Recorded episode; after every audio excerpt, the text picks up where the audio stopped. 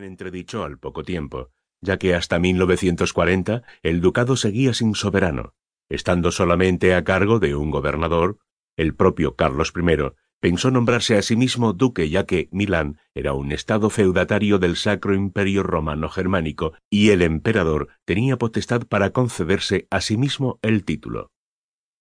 No obstante, tal intento debía tomarse con calma, ya que podría ser considerado una provocación y un motivo para una nueva guerra italiana contra Francia, además de dañar su imagen de salvador de la ciudad.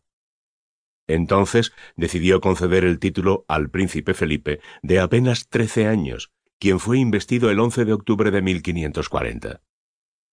Pese al sigilo con el que fue coronado duque de Milán, la noticia indignó a Francia que de inmediato buscó la forma de apropiarse de la ciudad. Así, en 1543, y con la ayuda del emperador otomano Solimán I, inició una gran ofensiva final en el sur francés y en el norte italiano, que pese a su gran poderío, fracasó en su intento de apropiarse de Lombardía. El joven Felipe II, todavía inexperto, se vio rebasado por el brazo fuerte de su padre Carlos, que finalmente, pese a tener el apoyo del rey inglés Enrique VIII, perdió la oportunidad de ganar la contienda, debiendo firmar la poco digna paz de Crepy en 1544, por el que Carlos debió apartarse de los asuntos italianos, aunque ello no significó el fin de los problemas con Francia. Fue por esa época cuando el heredero del imperio español contrae matrimonio con su prima, la princesa María de Portugal. Aquellas bodas, dicen los cronistas de su tiempo, se contaron entre las más notables que se hayan hecho entre príncipes en España, por el lujo, ostentación y aparato que se empleó desde los primeros preparativos y por el pomposo ceremonial con que se celebraron. Corría el mes de octubre del año 1543, cuando la Comisión de Caballeros Castellanos recibió a la infanta en la raya divisoria entre España y Portugal en el puente del río Calla. Desde allí, el príncipe Felipe, como cualquier enamorado, a quien no está permitido ver a su amada, seguía a ésta desde la raya hasta Badajoz.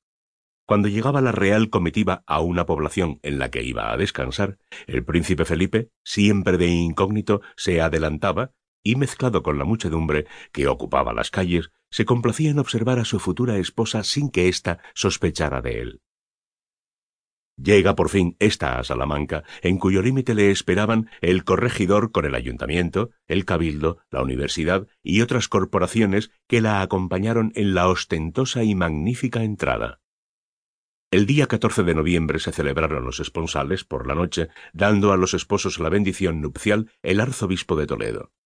A las cuatro de la mañana se celebró la misa de velaciones y todo el día y varios de los siguientes se invirtieron en fiestas y torneos. Después de visitar los establecimientos públicos, los príncipes se dirigieron a Tordesillas a besar la mano a la abuela de ambos, la reina Juana I de Castilla. En aquella ciudad dio María a luz su único hijo, el infante Carlos de Austria. 8 de julio de 1545, pero pocos días después, ante la sorpresa y dolor de Felipe, ella murió sin llegar a ser reina de España, siendo enterrada en el Panteón de los Infantes de la cripta real del Monasterio del Escorial. Boda con María de Inglaterra y llegada a Londres. Tras la muerte del duque de Orleans en 1535, que debía casarse con la hermana de Felipe, María de Habsburgo, según lo tratado en la paz de Crepy, Felipe nuevamente, y de forma secreta, sería investido como duque de Milán el 5 de julio de 1546, esta vez ya con 19 años. En 1550, cuando los asuntos con Francia habían entrado en relativa calma, se hizo finalmente público el nombramiento de Felipe, y el 10 de febrero del mismo año, Ferrante Gonzaga, gobernador de Milán, le prestó juramento de fidelidad en su nombre y en el de la ciudad. La ascensión de Felipe al poder definitivo de una plaza tan importante como Milán motivó que su padre Carlos a usarlo en un plan que tenía en mente desde hacía ya mucho tiempo. Casar a uno de sus hijos con una reina de Inglaterra para tentar la corona de aquel país y una decisiva expansión no solamente del imperio español, sino también de la religión católica sobre la protestante, que en ese entonces y ahora era la mayoría en el Reino Unido.